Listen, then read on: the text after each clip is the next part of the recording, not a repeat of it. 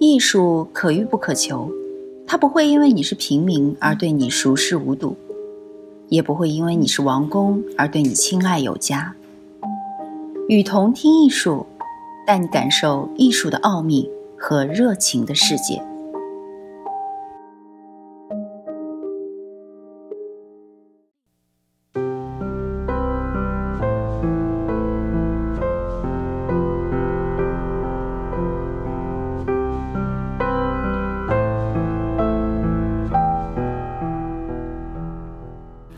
活到极致的人，必是雌雄同体。这里的雌雄同体指的是心理而非生理。你是男人就是男人，你是女人就是女人，只有一个性器官。这里的雌雄同体指的是一个人既有本性别的鲜明特征，又巧妙融进了另一性别的优点，为人做事不是站在单一性别立场。而是兼具双性性格的立场。最优秀的男女，最伟大的灵魂，必是雌雄同体。柏拉图在《会影片》中讲了一个古希腊神话故事：最初的人是球形的，一半是男，一半是女，男女背靠背粘合在一起。球形人体力和智慧超凡，因此常有非分之想。欲与诸神比高低，宙斯担心球形人冒犯神灵，便令诸神把其劈成了两半。于是，少了一半女人滋润的男人，虽然巍峨如山，铁骨铮铮中却缺了一种似水柔情；而少了一半男人支撑的女人，虽然温柔袅娜，情思婉转中却缺了一种侠气英姿。所以，柏拉图说，人本来是雌雄同体的，终其一生，我们在都在寻找缺失的那一半。这缺失的那一半，不只是另一个异性个体，还有另一半异性特质。最早观察到人类心理具有雌雄同体现象的，是著名的心理学大师荣格。在男人伟岸的身躯里，其实生存着阴柔的女性原型意象。荣格把它叫做阿尼玛。同样，在女人娇柔的灵魂中，也隐藏着刚毅的男性原性意象。荣格把它叫做阿尼姆斯。我们每个人的心灵结构都被上帝预装了这样一套双系统。荣格说：“只是社会文明过分的重视性格的一致性，歧视男人身上的女性气质或女人身上的男性气质。这种歧视早在童年时代就已经开始。所谓的‘假小子’、‘娘娘腔’，就经常遭到嘲笑。人们总是希望男孩成为符合文化传统的男人。”期待女孩成为符合文化传统的女人，久而久之，人格面具就占据了上风，压抑了阿尼玛和阿尼姆斯。荣格说，于是便造成了这样的情况：在气质上，女性常偏于柔弱，男性常偏于刚刚强；在智力上，女性常偏于感性，男性常偏于理性。《太平广记》记载了这样一个故事：隋朝隋朝时，吏部侍郎薛道卫游开善寺时，见寺内金刚与菩萨形象各异，就好奇地问旁边的小和尚：“金刚为何怒目？菩萨为何低眉？”小和尚答道：“金刚内。”金刚怒目是为了降服恶人，菩萨低低眉是为了摄取善人。小和尚一语道出玄机：一个人要想得道成佛，心中既要住怒目之金刚，也要住低眉之菩萨。所以周国平说，最优秀的男女都是雌雄同体的，两性特质孤立起来都是缺点。结合起来才能够成为优点。一个人身上越是蕴含异性的特质，在人性上就越是丰富和完整。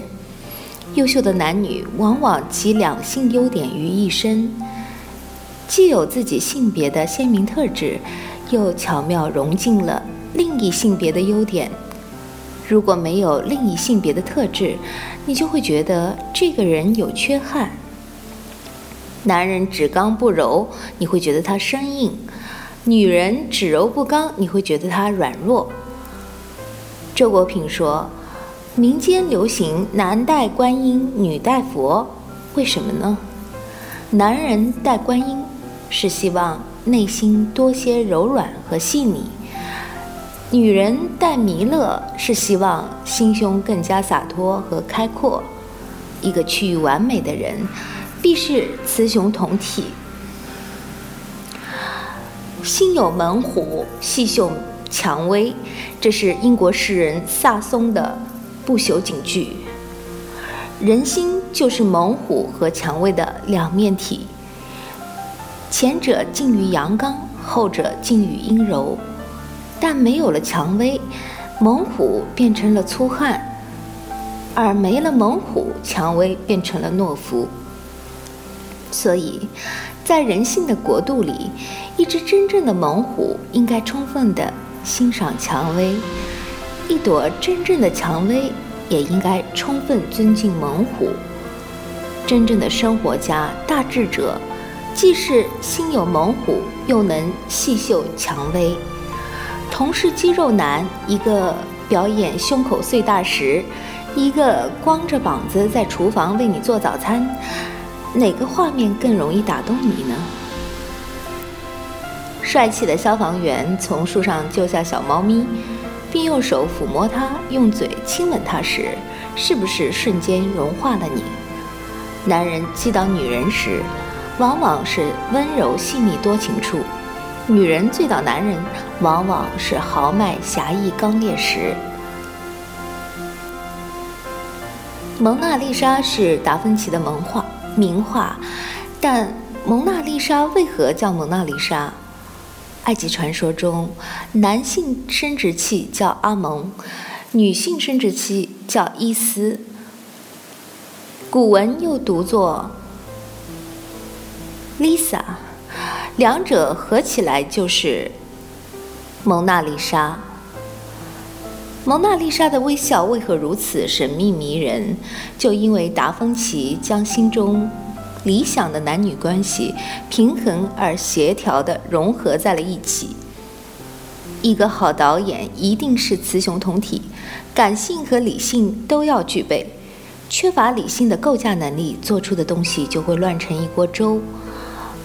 而缺乏理性的，而缺乏感性的理性作品，就像一块冰冷的石头，没有灵性。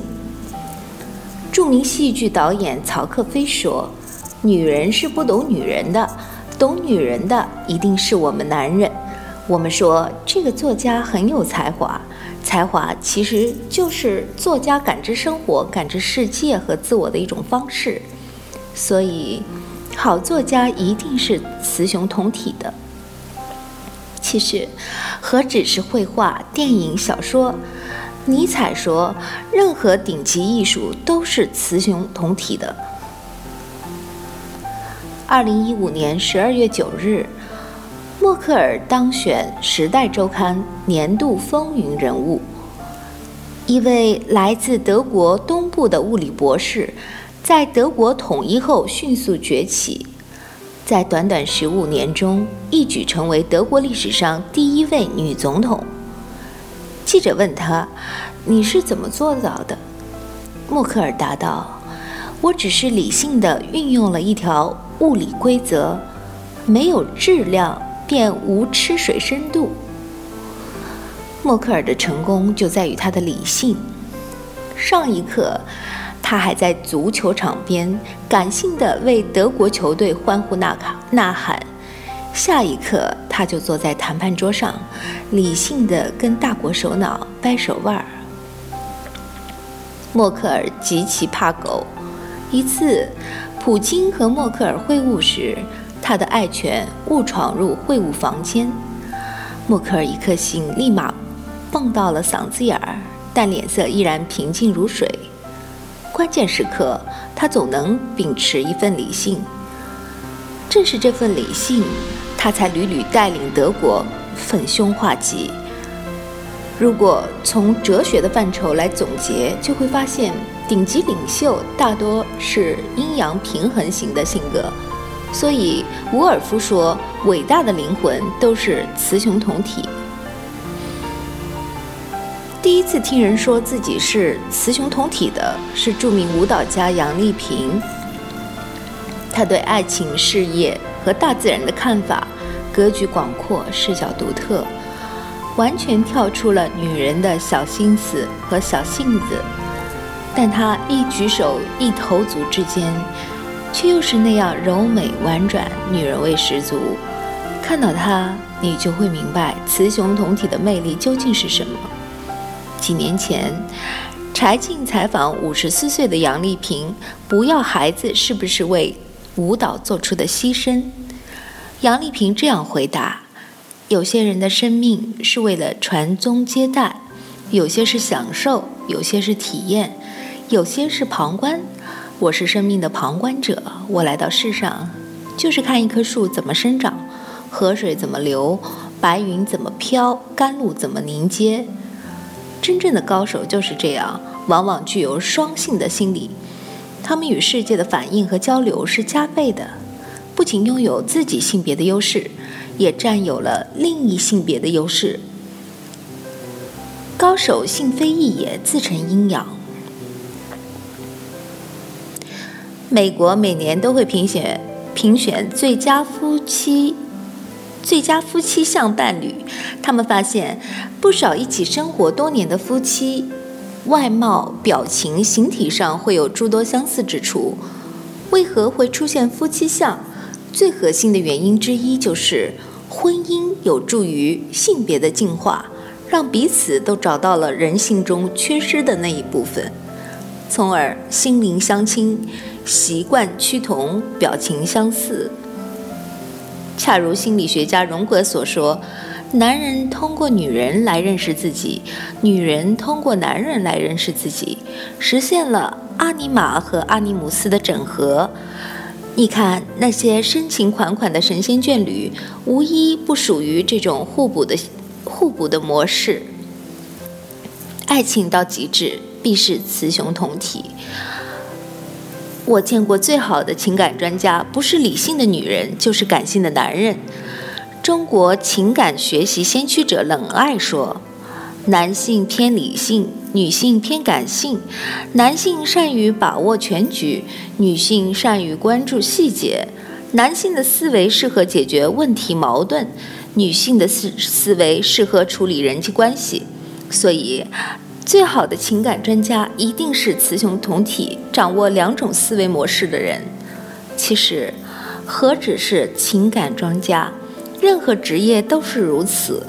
但凡比较成功的男人或女人，往往都是自如掌握两种思维模式的。雌雄同体的人也会有更宽广的视角和眼界，能看到单体怎么努力也看不到的另一边的世界。所以，联想集团高级副总裁乔健说：“工作之极致，必是雌雄同体。一个人要想成就更好的自己，最好的办法就是先把自己的性别优势发挥到极致，然后再去学习另一种性别的优势，从而使自己刚柔相济，雌雄同体。金刚怒目，菩萨低眉。”静如处女，动如脱兔。骏马秋风冀北，杏花春雨江南。横眉冷对千夫指，俯首甘为孺子牛。人活到极致，必是雌雄同体。每一个人都应当努力成为东方不败，在你的那方世界里笑傲江湖。我是雨桐听艺术的主播老 C。把你感兴趣的文章发给我们，我们会把它分享给更多的人。